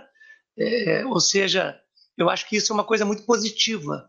Eu tinha uma relação muito boa também com o Marquinhos, que eu já o conhecia de muito tempo do, do próprio mercado do futebol, e o Evando, que hoje é o, o treinador do Sub-23, foi meu atleta no Fluminense em 2005, 2006. Então, assim, tem boas referências. É que eu falo, eu sou um profissional de futebol. Né? O, o dinheiro que os atletas recebem de seus salários é, para poder sustentar as famílias deles são é o mesmo dinheiro que eu também recebo para sustentar a minha. Não é uma situação que a gente pode é, se sentir conformado com ela, mas eu não tenho a menor dúvida que talvez a pessoa mais inconformada com isso tudo é o presidente do clube. Ninguém gosta é, de não pagar salários. Né? O que a gente precisa muito, e é uma maneira que eu sempre procurei trabalhar em todos os clubes pelos quais eu trabalhei, eu sempre digo o seguinte: é melhor a pior verdade do que a melhor mentira. Né? Então, é trabalhar com sinceridade, com honestidade, buscar resolver os problemas, confiar nas pessoas que podem, de alguma forma, resolver isso e entender sempre né, que nós somos passageiros é, perto de um clube que esses sim são eternos. Né? A gente estou chegando aqui hoje, se não me engano, dia 30, né? E o Havaí está prestes a completar 98 anos de idade. Então, eu poder fazer parte de uma história quase que centenária, é uma honra não só para mim, como para todos os atletas. Eu vou procurar conduzir dessa forma, juntamente com o Claudinei. Né? É importante eu colocar que eu vim aqui para poder facilitar é, o trabalho do Claudinei, que é o comandante do grupo de atletas. Jornalista Chico Lins, Rádio CBN Diário. Grande Felipe, um, abraço, seja bem-vindo. É, sucesso na empreitada tem um relacionamento antigo, desde os tempos de voleibol. É. Para quem não foi, começou no voleibol, em Mato, lá em Três Corações, com Giovanni Gabi. Então, tinha meus desejos de boa sorte. Muito obrigado, Felipe, Chico. O, é, você chega na reta final de uma temporada, com problemas financeiros, não vai ter a tarefa de montar o elenco, porque salve algum, algum ajuste de última hora, não é o problema do Havaí agora. Mas tem a questão dos salários atrasados. Como conseguir receita? Né? Você que é, um, é experiente no mundo do futebol, como conseguir receita nesse momento tão difícil para aliviar os problemas que atravessam o clube? E como administrar, você já deu uma. falou rapidamente, como administrar o vestiário se esses problemas não forem solucionados, essa questão financeira? Olha, Chico, na verdade eu estou chegando nessa reta final de campeonato, primeiro para substituir uma pessoa que é uma referência no futebol brasileiro, que é o Marco Aurélio Cunha. Né? ele está se afastando do Havaí por questões particulares. Falei até com ele pelo telefone ontem. Eu tenho uma excelente relação com o Marco Aurélio. É, como eu te falo, né, Chico, é, Não é o futebol, não. O esporte brasileiro, ele, ele infelizmente, ele não cresceu ancorado na educação, ele não cresceu ancorado no profissionalismo e ele não cresceu ancorado em políticas públicas. Né? Então, é, a gente não tem bases muito sólidas que garantam a subsistência e a sobrevivência do esporte no país. O futebol, apesar de não ser um esporte, é uma religião do nosso país, ele tem esse processo ainda, é, é, vamos dizer, de gestão, de uma gestão amadora, que não tem nada a ver com competência, né? Tem muitos gestores amadores que são extremamente competentes, e a gente está em processos de avanço, né? É, volto a dizer, é muito chato a gente estar tá numa coletiva de início de trabalho e precisar estar tá falando sobre questões financeiras, né? Até porque não somos exclusivos é, é, aqui no caso do Havaí, estamos passando por essa dificuldade, né? Eu acho que o profissional de futebol ele precisa ter consciência disso, ele precisa entender que a maneira que você tem de reverter é, esses processos é cada um fazendo o que cabe a si, né? O atleta buscar os pontos dentro de campo, o Claudinei colocar os 11 melhores para começarem as partidas e eu como interface é, de toda a parte de dentro de campo para com a diretoria, está realmente buscando soluções juntamente com o presidente e todo o seu corpo diretivo para que a gente solucione esses problemas o mais rápido possível. O que eu sinto é, de todas as pessoas que estão aqui é que os problemas não são gerados pela vontade de quem está aqui à frente do clube. Então a gente tem de buscar o que normalmente existe de possibilidade dentro do mercado de futebol. A gente tem de conhecer os ativos do clube, conhecer os recebíveis que o clube tem para poder buscar, é, utilizar é, toda a nossa credibilidade, que graças, graças a Deus eu tenho é, é, dentro de, de muitos anos de vida dentro do esporte. Você brinca esse negócio do, do voleibol, né? Mas o voleibol, quando eu, quando eu estava no voleibol em Três Corações, naquela época, eu era o secretário municipal de esportes. Aí eu acabei montando aquela equipe de voleibol. Já tinha uma história no futebol antes disso, quando a gente se conheceu, né, Chico? E, e você pode ter certeza que esforço, trabalho, dedicação e empenho para reverter essa posição é, certamente não vai faltar por mim, mas sabendo que o presidente é o grande líder desse processo e que está buscando diariamente a solução para eles. Prazer falar com Jornalista... você. Jornalista Ian, do grupo NDTV. Boa tarde, Felipe. Primeiramente, bem-vindo ao Havaí. É, eu gostaria de saber se tu já fez uma primeira avaliação do elenco que o Havaí tem hoje e, se sim, se há alguma carência e se o clube poderá buscar algum reforço para o restante da temporada. Tudo bem, Ian. Eu tenho falado bastante com o Claudinei. Eu falei com o Claudinei ontem, falei com o Marquinhos também ontem. Hoje eu até subi aqui, eu estava falando com ele é, sobre isso, eu estava avaliando eu, sinceramente, isso eu já falei desde o início do campeonato, né? Eu não estava em uma equipe, mas a gente está sempre acompanhando. Eu acho que o elenco do, do, do Havaí é um elenco é, cascudo, como a gente gosta de falar é, no meio do futebol, um elenco experiente, um elenco que tem experiência de acessos. É, o Claudinei tem experiência de acessos. Eu acho que, antes de mais nada, a gente precisa entender que a janela internacional, né, de dentro para fora, de fora para dentro, está se fechando agora. Então, a gente deve ter aí até o final de setembro para poder entender as possibilidades que a gente pode buscar dentro da realidade do Havaí. Mas eu acho que o que a gente tem de buscar mesmo é resolver os problemas que a gente tem internamente no dia a dia para dar tranquilidade para esse elenco que até duas rodadas atrás estava disputando a liderança do campeonato perante ao Coritiba, né? eu tive a oportunidade de assistir o jogo contra o Curitiba, um jogo absolutamente igual com o líder do campeonato. E eu penso que agora, tanto no jogo contra o Brusque, depois logo em seguida o jogo contra o Vasco, a gente pode, conquistando pontos aí, tá voltando a figurar no G4 e aí poder com mais tranquilidade observar uma, uma carência ou outra que, que o Claudinei tenha detectado juntamente com o Marquinhos. José Walter, Grupo VEG.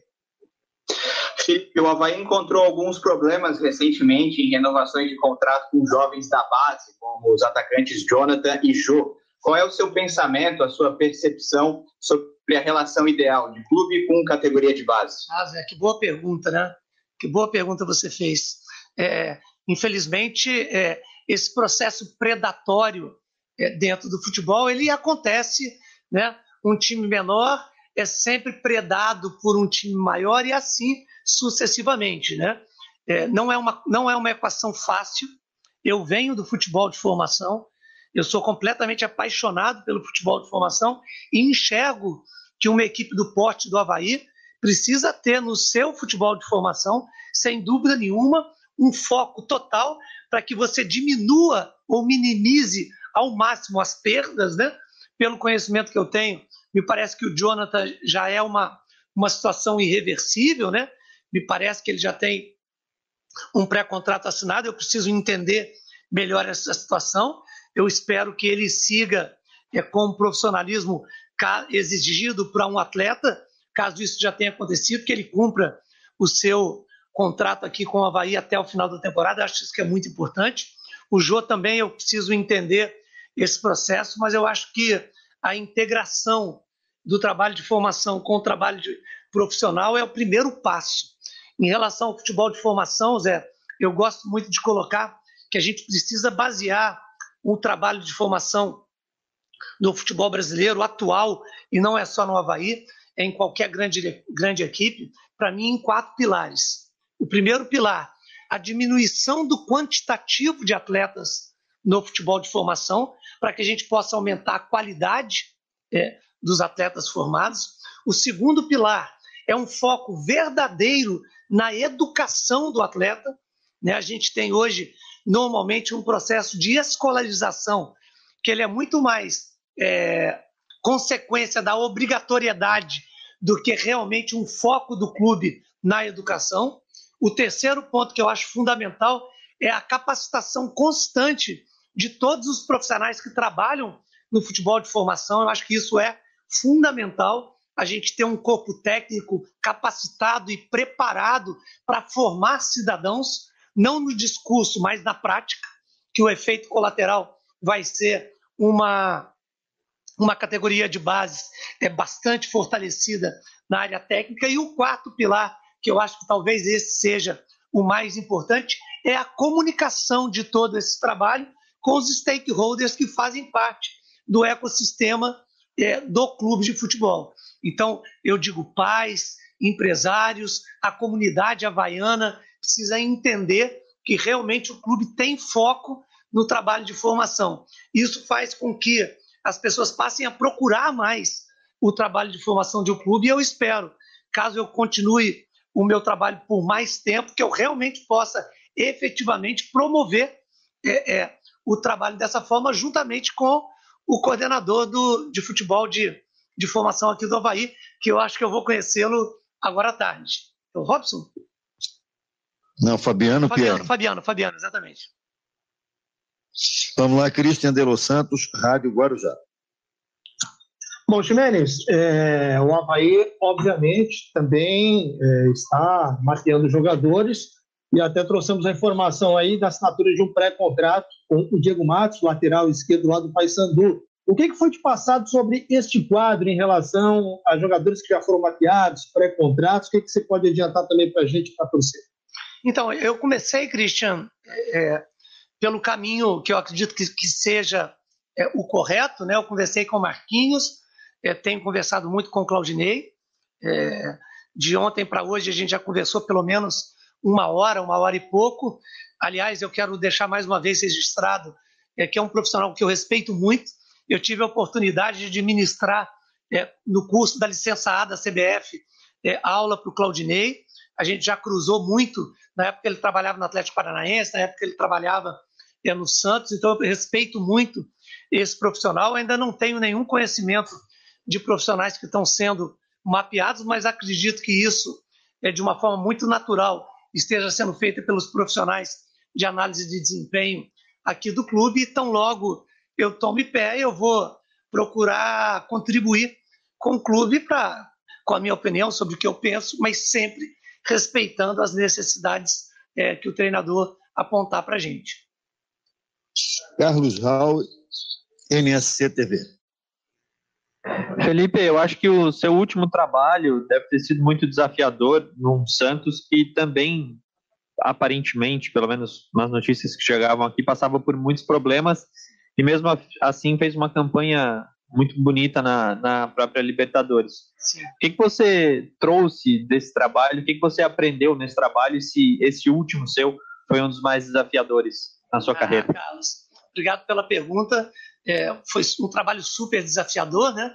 Porque além de, do clube estar vivendo naquele momento é, problemas financeiros realmente muito sérios, é, o clube estava com o primeiro presidente sendo afastado é, por gestão, é, por improbidade administrativa, de acordo com a nova legislação da Lei Pelé. Então foi um processo bastante desgastante. Juntamente com isso, o clube passou por um processo eleitoral, né? Só para você ter uma ideia, o, o Santos tinha oito candidatos a presidente, à presidência do clube, terminou chegando na eleição com seis candidatos é, à presidência do clube. O Santos Futebol Clube, eu costumo dizer, não é um time, não é uma cidade que tem um time, é um time que tem uma cidade, né? Então é um clube absurdamente grande para uma cidade de porte médio. É talvez a, a, única grande das grandes equipes do futebol brasileiro que não está posicionada numa capital, né? É, que é o caso do Santos. Foi um trabalho muito desafiador, mas eu encontrei lá um trabalho. Naquele momento eu cheguei quase junto com o Cuca, né? O Cuca tava, tinha acabado de chegar no clube. O Cuca, que para mim é o treinador mais vitorioso da última década do futebol brasileiro, está aprovando aí é, com o Atlético Mineiro nessa temporada. E foi uma parceria bastante interessante. A gente ter conduzido o Santos para a final da Libertadores, sem dúvida nenhuma, ninguém esperava, né? Acaba mais uma vez comprovando essa mística que existe lá de do, do, do Santos realmente produzir atletas e, quando menos se espera, chegar a, a resultados incríveis. Talvez dizem que dentro do vestiário, lá no armário do Pelé, é, tem alguma coisa que garante esse processo. E até como a título de informação, eu sou um mineiro de Três Corações, nascido da terra do Pelé, né, Carlos? Chico Lins, Rádio CBN Diário. Felipe, infelizmente não temos estabilidade nem continuidade nesse futebol brasileiro, nem para treinadores, também para gestores. Mas pensando no planejamento do, do Havaí para o ano que vem, você mesmo falou que o Havaí tem um elenco cascudo, experiente, mas também envelhecido, talvez por ser cascudo e experiente, também um elenco envelhecido. E a base, como até o Zé falou, o Zé Walter falou antes, a base vem revelando bons valores nos últimos anos, Havaí perdeu um ou dois jogadores importantes, né? Mas com qual a sua ideia para o elenco do Havaí de 2022, independente de ser Série A ou Série B? Chico, primeiro que estabilidade não existe para ninguém, né? Eu, eu, eu, o mundo que a gente tem vivido hoje. Nem para jornalista. Ele, exatamente. Ele vem, ele vem, nos mostrado que realmente estabilidade não existe. É, eu penso que a única certeza que a gente tem quando chega num clube é que um dia a gente vai sair dele. Né? Então a gente procura fazer realmente é, um trabalho como se a gente ficasse para o resto das nossas vidas, para que a gente deixe boas sementes plantadas nos locais pelos quais a gente passa. Foi isso que eu sempre procurei fazer. Não dá, ô, Chico, para a gente falar hoje de planejamento para 2000, de 2022 se a gente não sabe se a equipe nem sequer vai estar disputando a Série A do Campeonato Brasileiro. Né? Isso é muito importante e faz uma diferença tremenda num clube do porte do Havaí disputar a Série B ou Série A do Campeonato Brasileiro. Eu penso que o que a gente pode fazer de uma forma prática e objetiva, pensando no médio e longo prazo, é você olhar os ativos que você tem nas suas categorias de formação e procurar protegê-los. Quando eu faço, falo ativos, né, ô Chico, fica parecendo que a gente está tratando o atleta como mercadoria, mas não. O ativo que a gente tem são os direitos econômicos provenientes dos atletas de formação, né? Os atletas são seres humanos e a gente trata eles assim, é, trata como tal. Né? Então, acho que o que a gente pode fazer efetivamente é isso. Obviamente, como profissional do mercado, a gente está o tempo inteiro acompanhando e buscando naturalmente. É isso que eu vou fazer, já estou fazendo desde ontem, vou continuar fazendo, observando para e passo o que vai acontecer. E, e a partir dos cenários que forem se desenhando, né, Chico, a gente poder se posicionar. Até porque, pelo que eu sei, o Havaí também tem uma eleição é, no final do ano, né? Ian Cel, Grupo ND, para finalizar.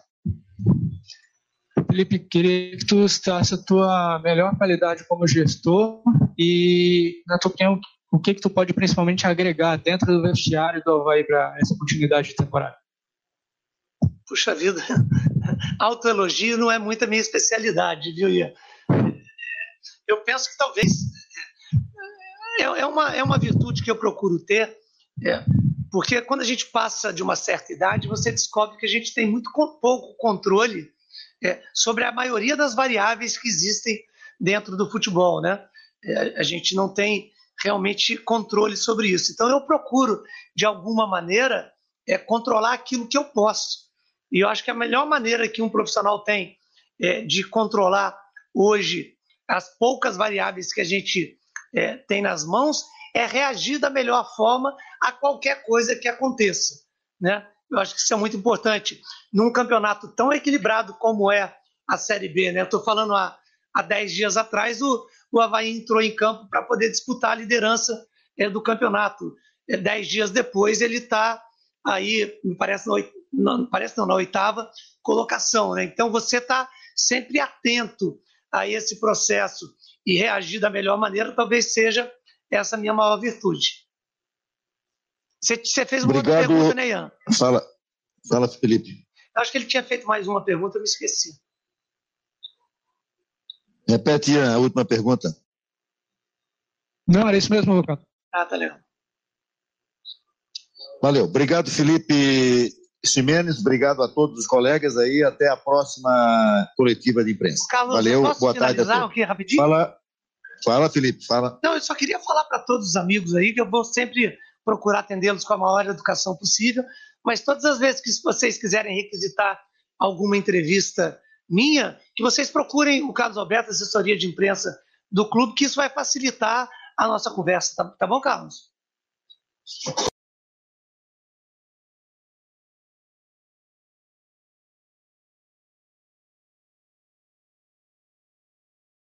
Tá aí, portanto, a entrevista coletiva com o, tec, com o novo executivo de futebol do Havaí, o Felipe Jimenez. E aí, tua impressão, o, o meu caro Decortes?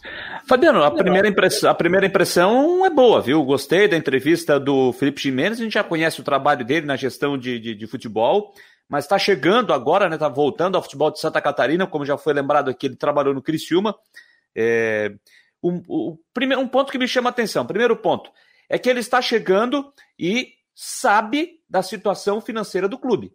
Ele está por dentro da saúde financeira. Ele deixou claro que sabe como está a situação de cada atleta, claro, de alguns atletas, outros ele ainda está é, apurando, vendo como está a situação de cada jogador.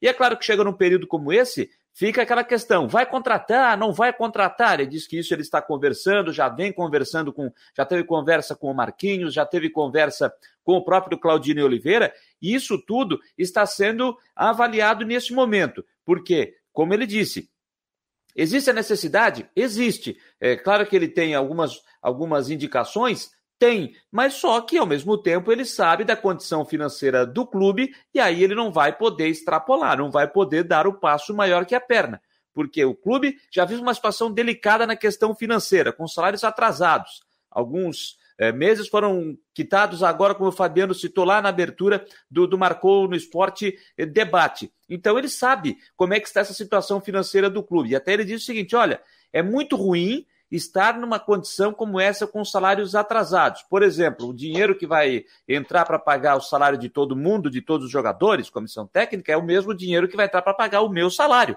para eu poder é, conseguir tocar a minha vida com a minha família. Ele, ele citou, ele sabe disso. E também disse que quem está mais, fica mais chateado com essa situação é o presidente Francisco Batistotti, que na visão dele está trabalhando, está fazendo o possível para deixar tudo em dia, tentando resolver essa parte financeira. E a gente sabe que o presidente Francisco Batistotti está trabalhando realmente para fazer e para fazer isso. Então, eu acho que esse é um ponto importante. Ele sabe onde está pisando, ele sabe é, como é que está a situação do clube nessa sua chegada. Então, a partir disso, ele já tem um norte para poder trabalhar. Eu marquei duas frases que ele disse aqui, é, Fabiano, no, lá no comecinho da entrevista. A primeira, uma das primeiras respostas dele, ele disse: olha, não se pode percorrer grandes distâncias sem dar o primeiro passo. E eu acho que é isso mesmo. É isso mesmo. Ele tem que. Não adianta você ficar pensando lá no final do ano se você não sabe como é que vai acontecer, o que, vai acontecer sexta-feira. No jogo com o Brusque, por exemplo, só citando um exemplo nessa frase que ele está dizendo. Então, é, pensar jogo a jogo, e pensa isso, ir resolvendo os problemas a cada dia. Não adianta você ficar pensando em 2022 sem resolver o semana que vem. Então, eu acho que esse é um ponto importante. Não se pode percorrer grandes distâncias sem dar o primeiro passo. E o primeiro passo é justamente conversar com o grupo, tentar ajustar a situação, botar tudo nos eixos com essa situação de salários atrasados para tentar fazer com que o time reencontre o caminho da vitória e reencontre o bom futebol. Uma outra frase que eu marquei. É, aí a questão volta à questão financeira, que foi um assunto muito abordado ao longo da entrevista. É melhor trabalhar com a pior verdade do que a melhor mentira. O que, que ele está dizendo? Transparência. Transparência, nesse momento, é fundamental para o grupo de atletas. Então, é isso que ele vai trabalhar. Me parece que em algum momento pode faltar um pouquinho dessa transparência com os jogadores, através da diretoria, não sei se realmente isso está acontecendo, mas é jogar aberto. Então é isso que quer o Felipe Jimenez. Ele quer que é, a, a, tudo seja colocado às claras. Olha, chegar para os jogadores, a condição está assim, assim, assim, assim, assim. Precisamos subir para que a gente tenha receita para poder quitar tudo que está ficando para trás. Então, é jogar aberto. Como dizer, é melhor trabalhar com a pior verdade do que a melhor mentira. Não adianta você dizer que vai pagar amanhã e não vai pagar. Chega amanhã e não paga, depois da manhã também não paga. Então, acho que esse é outro ponto fundamental. E o cuidado com a base, né? Quando ele foi é, questionado sobre essas, essas situações envolvendo o Jô e também o Jonathan, diz que é preciso sim ter um cuidado com a base para que jogadores que são formados sobem, se destacam e depois deixam o clube sem o clube ganhar um centavo sequer. Citando o exemplo aí do Jonathan, né? Que, que é um caso que ele já tem um pré-contrato assinado com o Atlético Paranense. Então, esse cuidado com a base que ele cita, também eu vejo como muito importante. Não é à toa que o Havaí trabalhou para fechar o seu CT, para poder evitar que alguns jogadores da base sejam pegos por empresários que ficavam nos arredores ali para tentar fazer negócio, tirar a garotada da base. Então, CT fechado e um cuidado especial, como citou o Felipe Ximenes, eu acho que esse é um ponto fundamental. Gostei da entrevista, Fabiano. Conosco o Cristian de Los Santos também. Tua avaliação aí, Cristian. Bom, Fabiano, boa tarde a você, ao Jâniter, todo mundo que está nos acompanhando aí. Eu achei que foi uma, uma, uma, uma, entrevista coletiva de um executivo de futebol. Né? A gente não tem muito o que esperar, né? A não ser essas questões e essas frases impactantes. Eu acho que ele, que ele colocou algumas frases aí, como o Jâniter citou, que, que poderão ser cobrados dele lá na frente. Eu acho que é, é por aí, trabalhar essa questão, ele citou bem, é, sabe, está ciente dos problemas com o atraso da folha salarial e acho que nesse primeiro momento ele deve construir, né, é, junto aos jogadores, departamento de futebol, presidência, né, este melhor entendimento. Né, e acho que, que, que, que a função dele, é, é, ele vai ter um papel muito importante nisso, né, Jâniter? Eu falei, estava falando com o Fabiano até fora do ar, porque ele foi muito importante naquela época do Santos. O Santos estava com salários atrasados, o Santos estava todo arrebentado, chegou até a final da Libertadores. É, ele era o executivo de futebol naquela época, posou numa foto com o Marinho, né, repercutiu nas redes sociais, Marinho dizendo, oh, o homem está garantindo que, que, que, o, que, o, dinheiro vai ser pago e tal, passando para a final, o dinheiro vai estar tá na conta, e aí o, o Santos passou para a final, então tem toda aquela questão. Ele é um cara de vestiário, tem uma entrada muito boa no vestiário e constrói muito bem essas relações com o departamento de futebol. Acho que nesse momento, o principal papel dele vai ser esse. Tá aí o Jânio Tedecodes, o, o Cristian de Los Santos também. Entrevista coletiva, o Marcou no Esporte Debate hoje foi se arrastando um pouquinho mais, até em função dessa entrevista coletiva. E lembrando a você que a partir de amanhã à noite, às 7 horas, nós estaremos acompanhando a reunião do Conselho Deliberativo do Havaí extraordinária pelo aniversário do Havaí no dia 1 de setembro. Muitas homenagens também. Eu e o Jane Derdecotes, o, o, o Christian Delois Santos também estará lá e a gente vai estar trazendo detalhes aqui pelas redes sociais e pela plataforma do Marcou no Esporte Debate. Fechou, Cristian? Mais alguma coisa aí a relatar?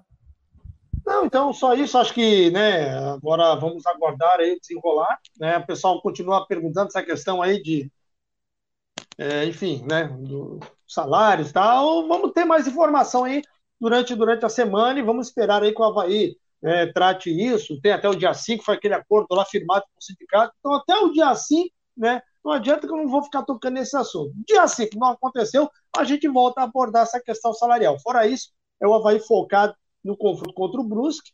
A gente já falou, você citou, tem é, toda a programação do aniversário. Vamos estar amanhã também na solenidade no estádio da Ressacada. E a grande informação também em relação ao lateral Diego Matos, então, que o Eutrópio acabou dando a informação é, sem querer querendo. Né? Então vamos aguardar aí outros detalhes em relação a esses jogadores, que obviamente o Havaí já deve ter pré-contrato com alguns atletas aí, que hoje estão inseridos em outros clubes e que dificilmente vaza, né? Quando vaza, né, a gente vai em busca da informação. Só requenta a informação aí, Cristian, que o Eutrop trouxe a informação. Diego Matos, então, tem um pré-contrato assinado com o Havaí, lateral esquerdo de 24 anos, né, um, um, um jovem promissor, o Eutrop falou, deu boas referências do jogador, que está justamente naquele período ali para dar o um boom na carreira. Então, o Havaí tem um pré-contrato, o jogador, então, só vai se apresentar provavelmente é, ano que vem, né? Quando ele. A não ser que o Paysandu libere o jogador antes, porque o Paysandu disputa a Série C, né? Se eu não estou equivocado. A série, a série C, né, né, né, a gente sabe que a Série C ela encerra antes. Talvez, encerrando a Série C antes, o jogador né, possa, então, vir antes para o Havaí. Mas o pré-contrato, então, tudo indica que somente é, no ano que vem, a partir de janeiro, então, o Diego Matos, lateral de 24 anos, lateral esquerdo, cheguei para reforçar o Havaí. Fechou, Janiter? Fechou, fechou sim, Fabiano. Só então repetindo, gostei da entrevista do Felipe Ximenes, novo executivo de futebol, que chega para substituir o Marco Aurélio Cunha, que deixou o clube na semana passada. E agora vamos ver como é que vai ser o trabalho deste profissional daqui por diante. Agora apresentado ao grupo pela manhã, apresentado à imprensa e à torcida agora à tarde. Agora é arregaçar as mangas e trabalhar. E só uma última informação, Fabiano: como tem confronto catarinense na sexta-feira, a, a Brusque e Havaí, sete da noite lá no estádio Augusto Bauer. O árbitro vem do Rio de Janeiro, tá certo? É o Marcelo de Lima Henrique, ele que será o árbitro do jogo será auxiliado pelo Eduardo Gonçalves da Cruz, este vem do Mato Grosso do Sul, e assistente 2 será a Márcia Bezerra Lopes Caetano, ela vem lá de Rondônia. O árbitro de vídeo será o Rodrigo Carvalhais de Miranda, do Rio de Janeiro. A arbitragem para o confronto catarinense na sexta-feira, lá na cidade de Brusque, no berço da fiação catarinense. Fechou, galera. Obrigado a todos aqui que acompanharam também o Marcou no Esporte Debate. Amanhã, uma hora da tarde, tem mais e Fique ligado no site do Marcon no Esporte. Valeu, Christian, valeu, Jâniter. Obrigado ao Rodrigo Santos que esteve conosco e também o técnico Vinícius Eutrópio. Esse foi o Marcon no Esporte Debate aqui nas plataformas do Marcon no Esporte.